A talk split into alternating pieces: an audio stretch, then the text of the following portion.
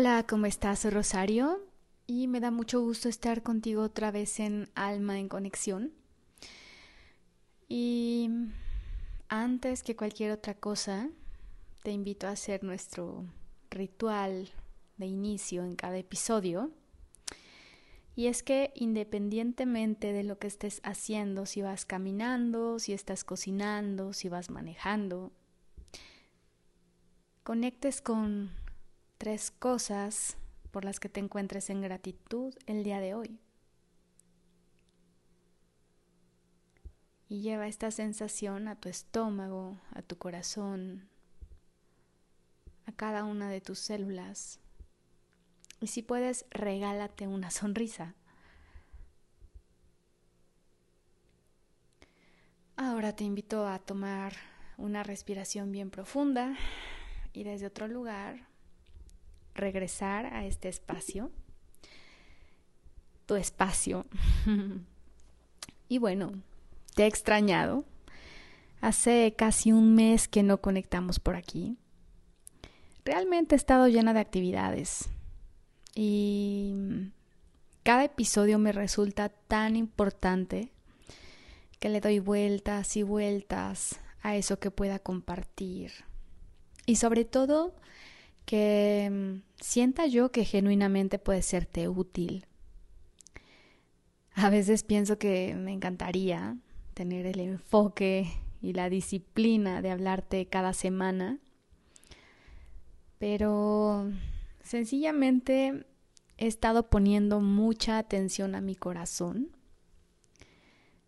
y decido aterrizar aquí cuando siento a esa chispa ardiendo y, y esta avidez por compartir.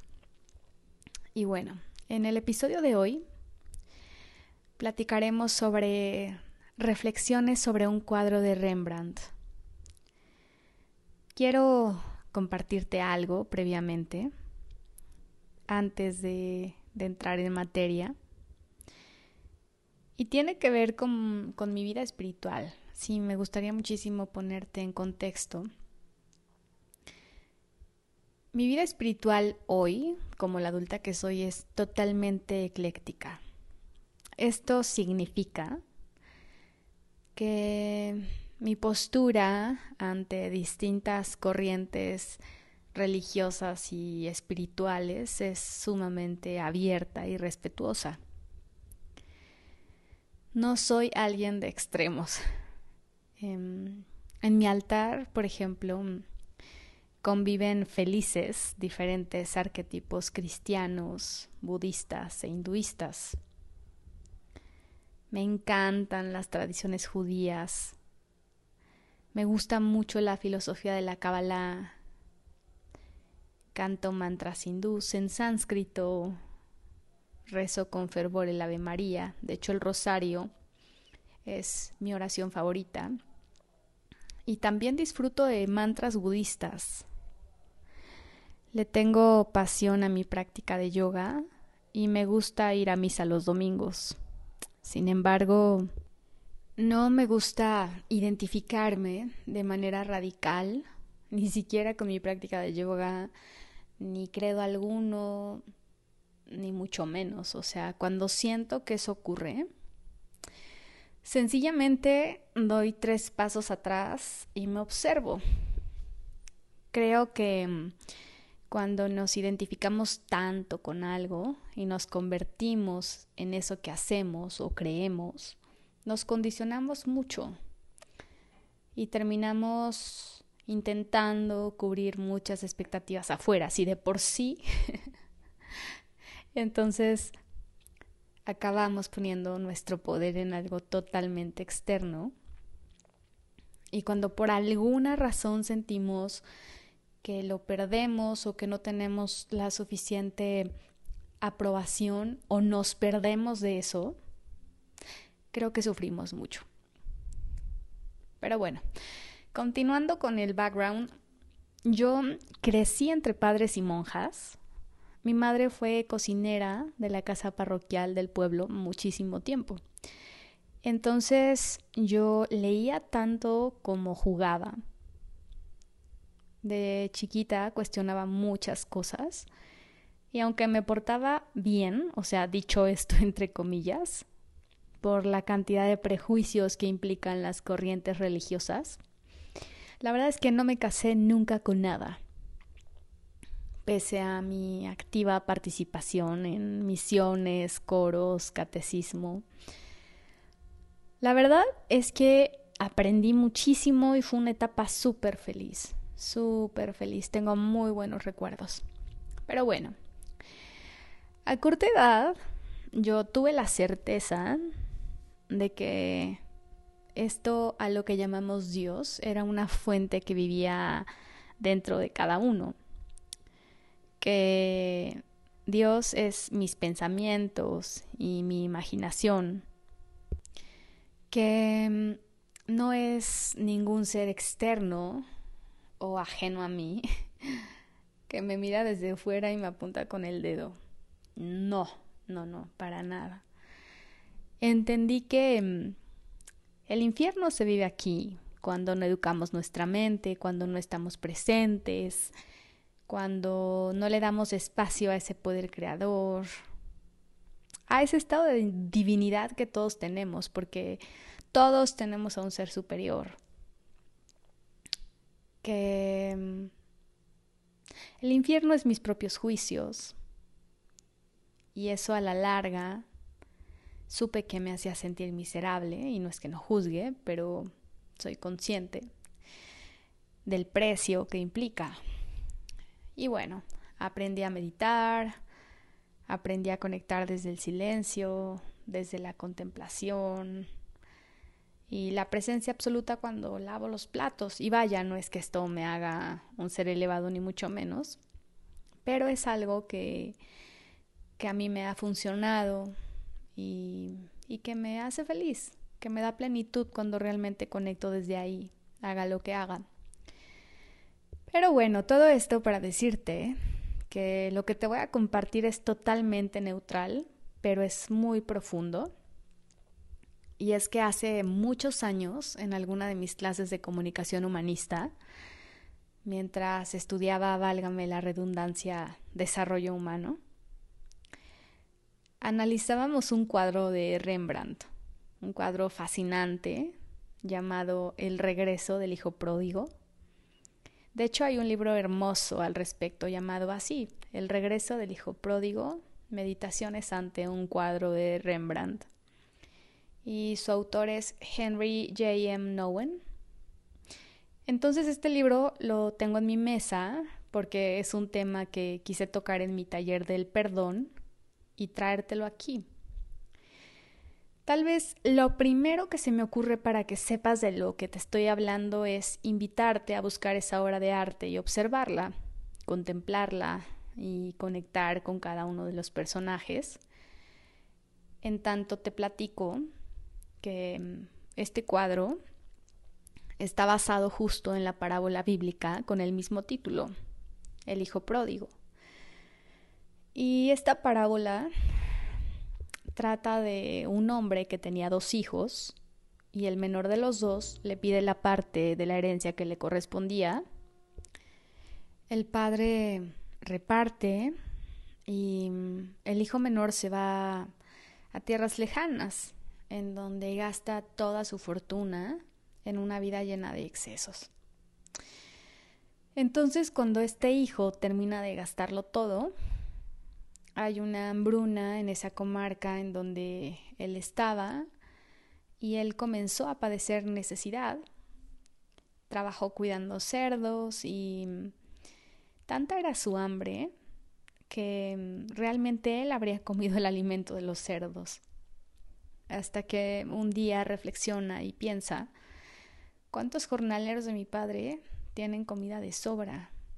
Y yo aquí muriendo de hambre. Entonces, él decide volver a casa dispuesto a pedir perdón y, a ofrendarse como, como un, jornalero más. Y, y pensaba decirle a su padre, es que no merezco llamarme hijo tuyo. El punto es que este joven vuelve y el padre a lo lejos lo mira venir y se conmueve. Entonces, conmovido fue corriendo hacia su hijo, se le lanzó al cuello y lo besó. Eh, el hijo pide perdón mientras el padre pide a los sirvientes que, que trajeran la mejor ropa y se la pusieran. Pidió que le pusieran un anillo en la mano y sandalias en los pies, pero no solo eso, sino que también pidió que hicieran un gran banquete con el ternero más gordo para celebrar el regreso. Entonces, cuando el hijo grande vuelve a casa, escucha la fiesta y llama a uno de los sirvientes preguntándole qué era eso. Y este contestó, es que ha vuelto tu hermano y tu padre ha pedido que matáramos al ternero para celebrar que pues que lo ha recobrado sano. El hermano mayor se enfadó con el padre y le reclamó. Le dijo, oye, yo he estado aquí muchos años sin desobedecer y ni siquiera me has dado un cabrito para disfrutarlo con mis amigos, pero llega este hijo tuyo, quien se gastó toda tu fortuna con prostitutas, y tú encima lo celebras. Entonces el padre, muy amoroso, respondió, Hijo, es que tú estás siempre conmigo, todo lo mío es tuyo, pero hoy tenemos que alegrarnos y festejar que tu hermano estaba muerto y ha vuelto a la vida. Estaba perdido y ha sido encontrado. Entonces, bueno, esa es la parábola, pero si tú observas este cuadro hermoso de Rembrandt, te encontrarás con la imagen de un padre con un hijo de rodillas. Y en ese cuadro hay cuatro curiosos. Em, es sumamente conmovedor y no sé, la mirada del padre, la compasión con la que abraza a su hijo, la humildad del hijo. Y es que, por otro lado, me parece importante también poner un poco en contexto el antecedente en el que este cuadro fue pintado. Resulta que Rembrandt, este pintor holandés, pinta este cuadro en los últimos años de su vida. De hecho, Rembrandt hacía muchos autorretratos y es muy interesante mirar las etapas de su vida a través de sus cuadros. Se dice que, más bien, no se dice, él en su juventud fue sumamente exitoso. Ganó mucho, pero también perdió mucho.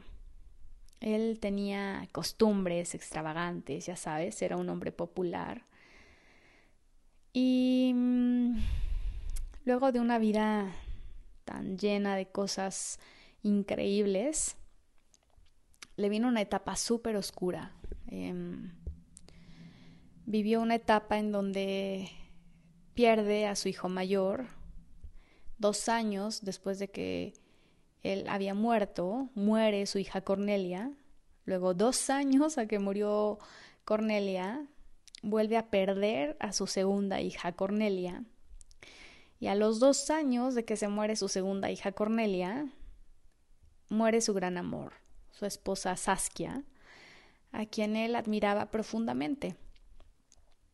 Él se vuelve a casar y vuelve a perder al hijo de esa relación y vuelve a tener una hija, Cornelia, que fue la única que sobrevivió. Entonces, toda su fama cayó en picada, tuvo muchos temas financieros, de hecho fue declarado insolvente, y sus obras fueron subastadas en Ámsterdam por ahí del 1657 y 1658. Entonces, a sus 50 años, él consigue un poco de paz, pero en realidad es que es como si todo lo que él hubiera vivido lo hubiera purificado. Em, él muere a sus 63 años, muy pobre, pero muere en compañía de su hija, de su nuera y de su nieta. Entonces, lo que este cuadro refleja es justo esta parábola bíblica, pero como si él la hubiera comprendido, em, como si, más bien, como si ese hubiera sido el trayecto de su alma. Y mm, yo cuando veo ese cuadro pienso en el amor, pienso en el perdón, pienso en la compasión. Y es algo que a nivel intrapersonal, de verdad, nos debemos muchísimo en cómo las palabras y los reclamos que interiormente nos hacemos pueden ser demasiado ruidosos, demasiado crudos. Y pienso en la dignidad humana, en cómo hay amor disponible para todos, pero a lo largo de nuestra vida hemos estado buscando amigos, popularidad, suplicando afecto, saturados de cosas para hacer y hacer y hacer y hacer y hacer y rogando que nos aprecien, que nos quieran, que nos consideren. Y, y eso es como ir a esa tierra a donde el hijo pródigo se va y derrochar nuestra fortuna. Y mm, nos vamos de nosotros, nos vamos de nosotros guiados por esta voz del ego que dice, sal y demuestra que vales. Y, esto hacemos como si realmente tuviéramos que salir y pelear para ganarnos el derecho de ser amados. Como el hijo pródigo, nos vamos de nuestro hogar nos vamos cuando perdemos la fe. Y es que la tragedia de nuestra vida es que vamos todo el tiempo buscando amor y pienso en el pez que busca el océano y vive en él. Esa es la tragedia de la vida. Y me parece tan importante el silencio porque el amor habla despacito, desde los lugares más recónditos de nuestro ser. No es esta voz bulliciosa que exige atención, como ocurre con nuestro ego todo el tiempo. la voz del amor es como la mirada del padre del cuadro, que está casi ciego. Es esa voz que solo puede ser escuchada si aquietamos los sentidos y si realmente queremos dejarnos tocar por este amor infinito incondicional. Em, este autor dice algo muy interesante. Dice que dejamos el hogar cuando escuchamos esa cantidad de voces que, que nos ofrecen una inmensa variedad de maneras para ganar amor, como demuestra que eres buena, pero no solo eso, sino que también eres mejor que tu amiga. O ¿qué tal te sentaría bien ese reconocimiento o esa cantidad de followers? ¿Cómo te apellidas? ¿Cuál es tu título y quiénes son tus contactos? Juicios como ¿estás segura que quieres ser amiga de ella con la mala reputación que tiene? O frases como no muestres tu vulnerabilidad porque pueden usarla en tu contra. Entonces, creemos que son maneras de ganar amor, de ganar un lugar, de ganar reconocimiento, de ganar poder. Entonces, cuando olvidamos que somos parte de esta gran fuerza que nos sostiene y nos desconectamos de este amor que lo envuelve todo, es justo que esas voces cobran fuerza y nos obsesionamos con tener éxito, nos obsesionamos también con el hecho de que nos sentimos solos y que el mundo conspira en nuestra contra. Tenemos realmente tanto miedo a no gustar y me parece que vivimos de pronto sin darnos cuenta buscando estrategias para protegernos, para defendernos y sobre todo para asegurarnos el amor.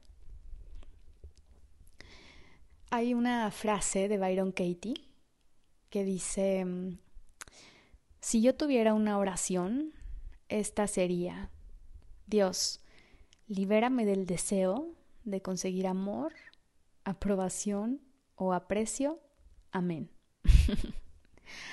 Me encanta, porque justo eso es lo que nos hace sufrir todo el tiempo.